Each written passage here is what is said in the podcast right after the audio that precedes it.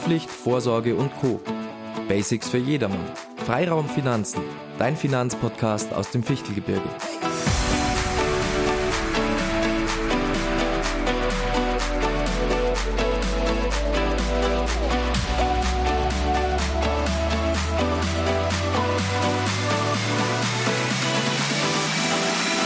Hallo und herzlich willkommen zu einer neuen Folge von Freiraum Finanzen.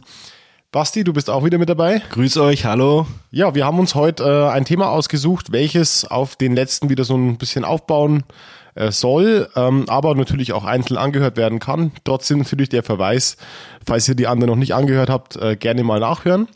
Basti, worum worum geht's heute? Wir haben das letzte Mal über die Berufsunfähigkeit gesprochen und da wollten wir eben ja heute nochmal drauf anknüpfen, dass man sagt, okay, weil wir das letzte Mal schon angesprochen hatten, Thema Gesundheit.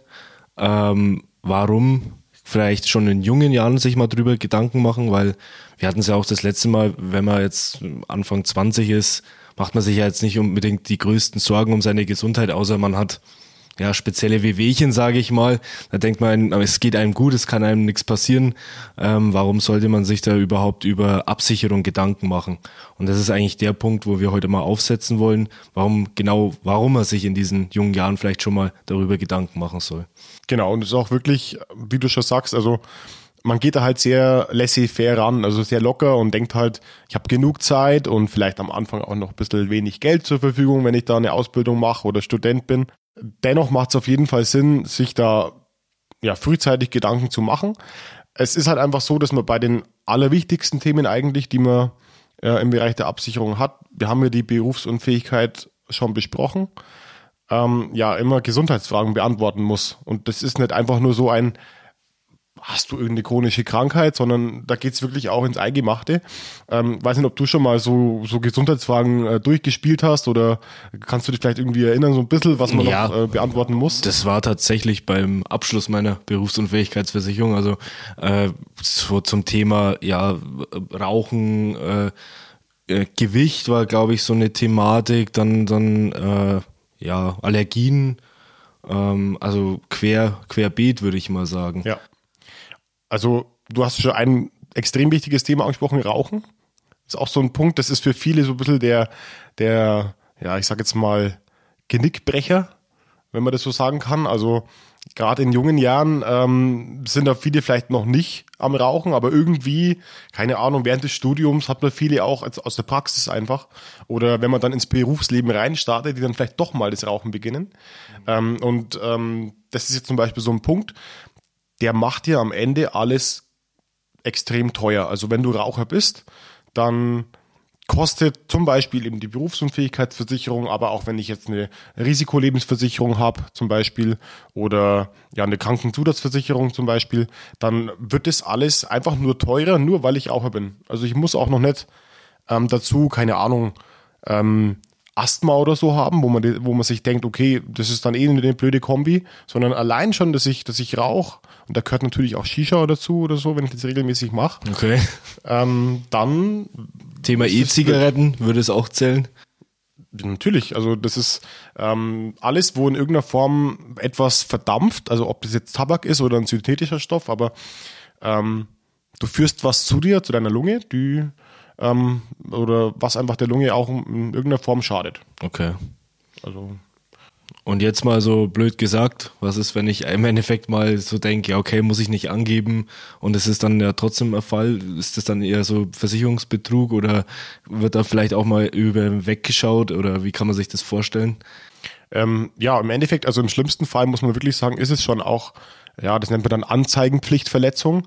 Äh, du kannst jetzt auch nicht sagen, ich bin, keine Ahnung, ich wiege 80 Kilogramm, äh, Entschuldigung, äh, 120 Kilogramm und gebe an, ich wiege 80 Kilogramm. Also hm. äh, am Ende bist du natürlich dafür verantwortlich, was du bei den Gesundheitsfragen auch angibst und unterschreibst aber auch, dass du wahrheitsgemäß geantwortet hast. Ja. Ähm, und jetzt gerade bei dem Thema Rauchen, ähm, da wird dann schon kritisch, muss ich ganz ehrlich sagen. Also spiel mir das Ganze einfach mal durch. Du rauchst keine Ahnung. Und wenn es nur jede Woche mal zwei Shishas ist oder mal eine E-Zigarette beim Feiern, aber du hast es regelmäßig ähm, und, du sagst trotzdem, du bist nicht Raucher. Was passiert ja. dann irgendwie später? Natürlich gerade in dem Fall. Er wird in irgendeiner Form zum Beispiel berufsunfähig, weil er, ja, was kann man haben? Eine Lungenembolie oder bin jetzt kein Mediziner, aber ähm, irgendwas, wo die Ursache nachweislich auch das Rauchen ist. Ja, dann hast du 20 Jahre lang deine Beiträge bezahlt und kriegst aber im Falle deiner Berufsunfähigkeit keinen Cent, weil nachzuweisen ist, dass du damals. Nicht mal meine Beiträge. Dann im Endeffekt äh, geht es auch darum, nicht mal deine Beiträge zu bekommen, weil äh, du bist ja trotzdem auch über die 20 Jahre bei allem anderen versichert. Also wenn du jetzt einen Fahrradunfall hast und du bist berufsunfähig oder irgendwas oder einen Autounfall, würden sie ja bezahlen. Aber du hast deine Anzeigenpflicht verletzt, also dein Geld ist weg. Und ähm, in dem Fall ist es natürlich, ähm, ja, wäre Worst Case.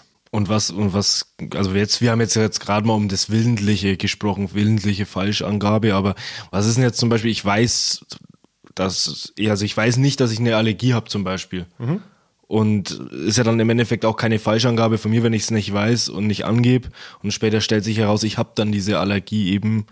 Ist es dann nachweisbar, dass man es auch zum Zeitpunkt schon hatte, als der Versicherungsabschluss kam? Nein. Oder ist es dann auch nicht so tragisch? Also in dem Fall dann nicht so tragisch?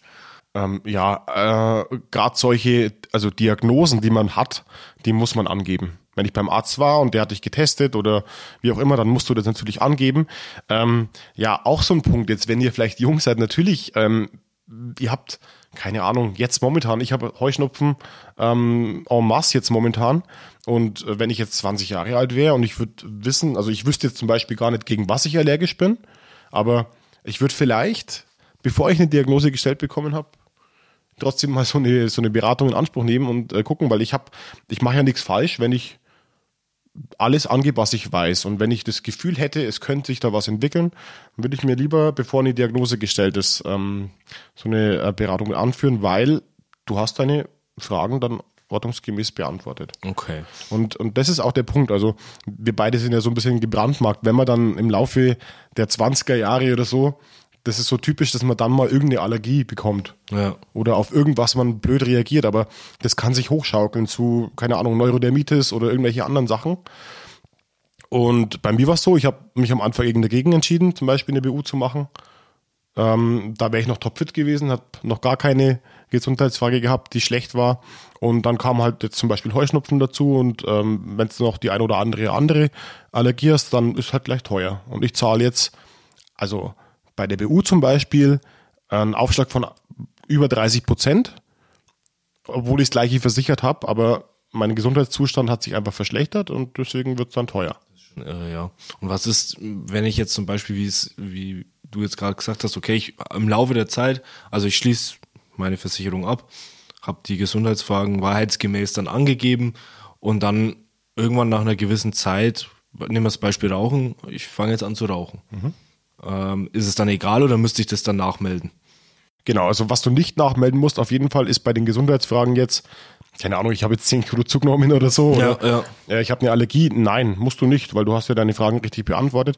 Ähm, es gibt dann aber auch jetzt zum Beispiel vor allem im Bereich Risikolebensversicherung, also da kommt es dann auch schon drauf an, welches Produkt genau habe ich abgeschlossen. Ähm, da steht dann explizit auch mit dabei, wenn du jetzt Raucher wirst, musst du das dann auch angeben. Und dann gibt's halt im Nachhinein auch einen Risikozuschlag. Ähm, Gerade aber bei ich, der BU, Muss ich dann quasi, muss ich dann aber alle Fragen nochmal neu beantworten oder wird es dann quasi auf meinen damaligen Stand draufgerechnet? Nein, also du musst dann nicht alle Fragen nochmal ähm, machen. Also wie gesagt, Rauchen ist wirklich explizit getrennt davon zu betrachten. Alle Gesundheitsfragen ähm, frierst du dir quasi ein mit dem äh, Tag des Abschlusses. Ja. Und wenn sich danach was ergibt, dann, ich meine, das wäre ja auch richtig, wenn man ganz ehrlich ist, das wäre ja ein Schwachsinn. Also dann, dann sichere ich mich ab und dann kriege ich eine Krankheit und dann wird es automatisch teurer. Also dann macht mir die BU ja keinen Vorteil. Dann kann ich mich ja auch dann absichern, wenn ich krank bin. Ja. Also das wäre blöd. Aber wie gesagt, gerade bei so Risikolebensversicherungen, ich habe jetzt ein Haus finanziert, krieg 200.000 Euro, wenn mir was passiert und ähm, meine Partnerin kann dann zum Beispiel das Haus weiter behalten, dann ähm, da ist dann sehr oft ähm, der Fall, dass ich zum Beispiel diesen Raucherstatus nachmelden muss. Und dann, und da muss man auch sagen, gerade bei solchen Geschichten, ähm, da ist dann der Beitragsaufschlag gern mal auch über 100 Prozent. Also es wird dann einfach doppelt so teuer.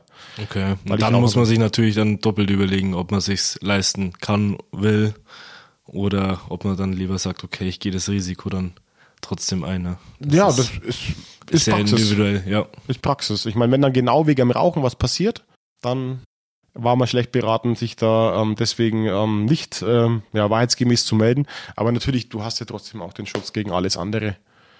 Okay, super. Ähm, und jetzt nochmal vielleicht zusammenfassen, weil es ja sicherlich auch nicht für alle Versicherungen äh, Gesundheitsfragen gibt. Äh, welche sind denn die speziellen äh, Versicherungen, wo man dann auch wirklich Gesundheitsfragen beantworten muss? Genau, also die BU haben wir jetzt schon angesprochen. Da ähm, ist auf jeden Fall mit dabei. Noch so ein Thema, wo wir auch in Zukunft, denke ich, jetzt äh, wahrscheinlich auch in der nächsten Folge mal intensiver darauf eingehen, ist so die Krankenversicherung. Wenn ich jetzt gesetzlich krankenversichert bin, brauche ich natürlich keine Gesundheitsfragen äh, beantworten, aber ähm, ja, wenn ich Zusatzversicherung will oder vielleicht unsere Zuhörer haben vielleicht mal ja, ein Studium, wo sie vielleicht später mal sehr viel verdienen, mhm. wo man äh, schaut, ich bin nicht nur ähm, gesetzlich krankenversichert und zusatzversichert, sondern wirklich mal komplett privat krankenversichert oder auch ja. Selbstständige, wie auch immer. Ähm, da ist es natürlich ein explizit sehr, sehr wichtiger Punkt. Also wenn man das irgendwie ja noch gar nicht wirklich abschätzen kann, aber man, man hat im Hinterkopf, das könnte mal sein, dass ich sehr gut verdiene zum Beispiel oder, oder mich selbstständig mache, dann sollte man das auf jeden Fall äh, mitmachen, weil auch da kann ich mir zum Beispiel meine Gesundheitsfragen einfrieren. Okay. Und dafür dann später ähm, daraus dann eine private Krankenversicherung machen. Und das ist natürlich dann sehr viel wert. Ja, und dann haben wir natürlich den äh, ganzen Bereich Risikolebensversicherung, ähm, wo ich dann wirklich auch viel Kapital absichere, so Sterbeversicherungen. Ja. Ähm, ja, das sind so die Hauptsachen. Genau. Ja. Bei der Unfallversicherung ähm, kann es manchmal sein, dass man noch kleine Fragen hat, aber ähm, da ist es dann eher, ja, macht nicht viel aus. Spezifische Fragen. Okay. Genau. Okay, super. Dann danke dir heute mal für dieses kurze und knappe Thema und ich denke, wir haben jetzt auch schon unser Thema fürs nächste Mal schon an äh, getriggert, würde ich sagen. Ähm, Thema Krankenversicherung, also zum einen, wie du schon gesagt hast, Thema gesetzlich privat, wo sind die Unterschiede darauf, wollen wir im nächsten, in der nächsten Folge auch mal eingehen und vielleicht was kann ich on top noch machen, wenn ich dann wirklich in der gesetzlichen drin bin? Ähm, was kann ich da allerdings alles ein wenig absichern? Was muss ich beachten? Und was ist vielleicht sinnvoll? Genau. Und dann danken wir euch natürlich wieder fürs Zuhören und wir freuen uns auf die nächste Folge. Genau, an der Stelle vielleicht, falls ihr Fragen habt zu diesem Thema, jetzt schon vorbereiten, dann könnt ihr uns die gerne mit reinschicken. Dann können wir uns super vorbereiten und dann hören wir uns beim nächsten Mal. Servus. Servus.